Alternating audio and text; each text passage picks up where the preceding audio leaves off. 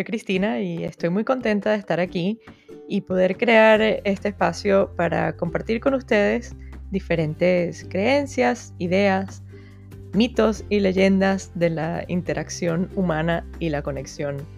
Y poder sembrar una semilla para no solo yo expresar mis ideas, sino también poderlos escuchar a ustedes de alguna forma a través de otras plataformas, teléfonos, email, etc.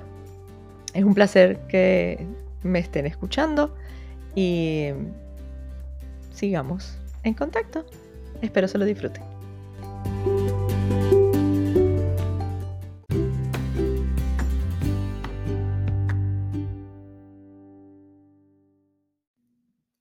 ¿Alguna vez han pensado en las emociones como brújula? Quiero decir que la inteligencia emocional es importante y que de ella depende el 80% de el éxito de nuestras interacciones, sobre todo nuestras interacciones internas, el cómo, el cómo vemos el mundo, el cómo em, nos movemos en él. Esa parte llevan años hablando de eso y entiendo que nos faltan muchos más porque todavía creo que la inteligencia emocional no tiene el peso en nuestra educación y en nuestra sociedad y cultura que debería. Pero lo que de lo que les quiero hablar hoy es probablemente un paso más allá, que es el ver las emociones como una brújula. Es decir, el saber qué estamos sintiendo en qué emoción pasamos en la mayor parte del tiempo y o, con qué emociones tenemos unos picos muy fuertes. Y eso es una información maravillosa para saber qué tan alineados estamos con nuestra esencia o qué no. Les voy a poner un ejemplo y que nos sirva de ejercicio también práctico. Respiren un momento por la nariz y sueltan por la boca. Hagan eso tres veces. Sientan el centro de su cuerpo. El centro físico supuestamente está cuatro dedos por debajo del ombligo. Entonces siéntense o, de pie de una forma cómoda. Respiren y sientan que el centro encaja en sus caderas. Respiren por la nariz y lo sueltan por la boca. Otra vez.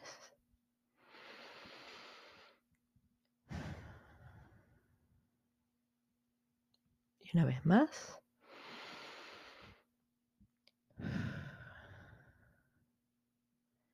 Ok, ahora imaginen el día de ayer, cuando se despertaron, lo primero que les vino a la cabeza y que sintieron. Un ratito después, que se levantaron, lo primero que hicieron, ir al baño, ducharse, beber agua, ir a la cocina, ¿qué sintieron? Al comenzar su rutina de cada día, sea que prepararse para ir al trabajo, sea empezar a hacer cosas en la casa, ¿qué sintieron en ese momento? cuando empezaron a interactuar con el mundo, sea la gente en su casa, sea porque salieron con el carro a manejar, con qué emoción se conectaron. Fue qué fastidio tener que ir al trabajo, qué fastidio el tráfico, em, qué fastidio los huecos en la calle. Si están en la casa, ay, ya voy a tener que hacer el desayuno, ya comienza el ruido.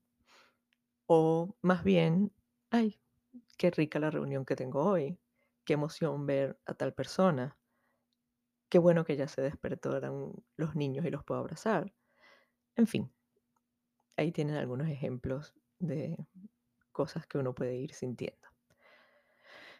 Llega el mediodía y es hora de almorzar. Paran para almorzar, lo que sea que estén haciendo. ¿Qué sienten?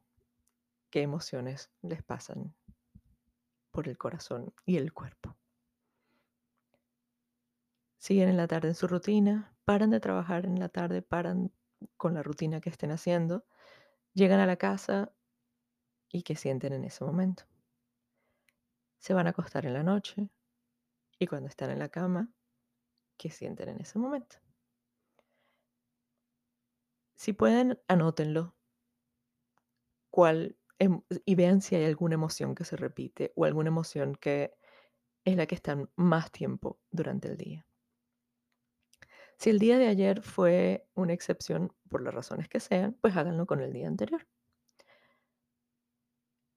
Además de eso, además de saber qué sintieron, piensen por un momento qué tanto de eso que sintieron lo expresaron. Es decir, con quién lo estaban sintiendo o de quién lo estaban sintiendo, tuvieron la oportunidad de decírselo, tuvieron la oportunidad de compartirlo. ¿Sabían ustedes que lo estaban sintiendo en ese momento o lo saben ahora que estamos haciendo el ejercicio?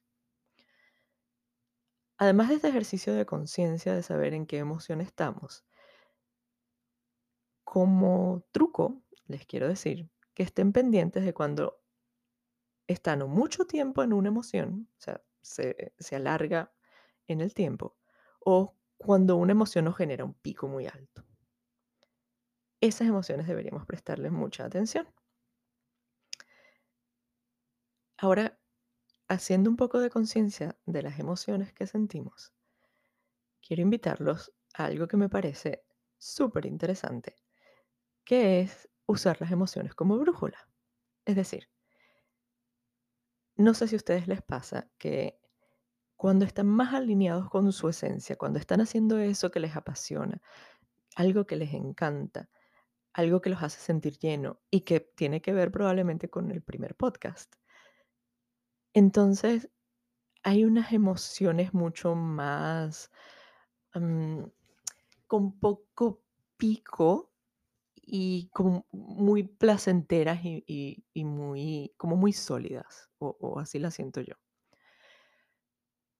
Entonces, si nos ponemos a prestar atención en eso, sería relativamente fácil saber cuándo estamos alineados con nuestra esencia y cuándo estamos completamente off, cuándo estamos siendo algo que tiene que ver más con nuestras programaciones que realmente con lo que vinimos a ser y, y quién somos en, en, en pura energía.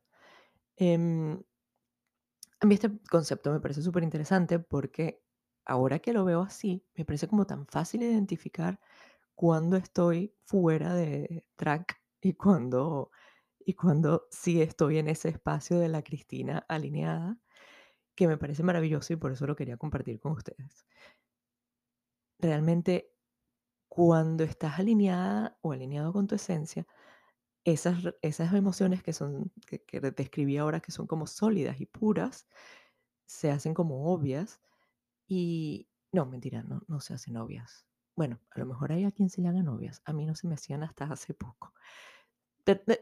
Mejor que obvias, quería decir tangibles. Y cuando no estamos, y por eso hablaba antes de las programaciones, porque nos metemos a hacer cosas que, que no nos hacen sentir bien, pero ni siquiera nos damos cuenta, que al final del día nos dejan cansados o cansadas y ni siquiera, ni siquiera sabemos cómo llegamos allí.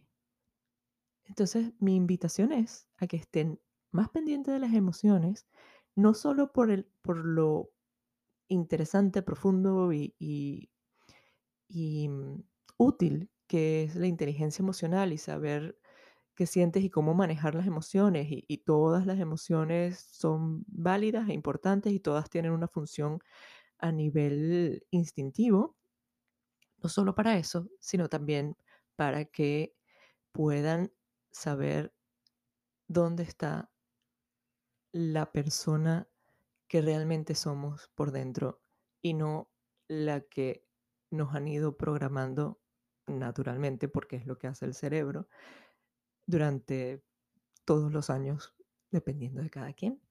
Los míos, 46 años de programación. Así que me queda un rato todavía de deslastrarme de programaciones. Muchas gracias por escuchar. Espero que les sea útil y me encantará escucharlos de vuelta em, con sus opiniones y feedback que les tengo. Voy a aprovechar para decirles que me apasiona cuando escuchan el podcast y después me escriben. Les doy gracias infinita. Me encanta. Abrazos y besos a todos.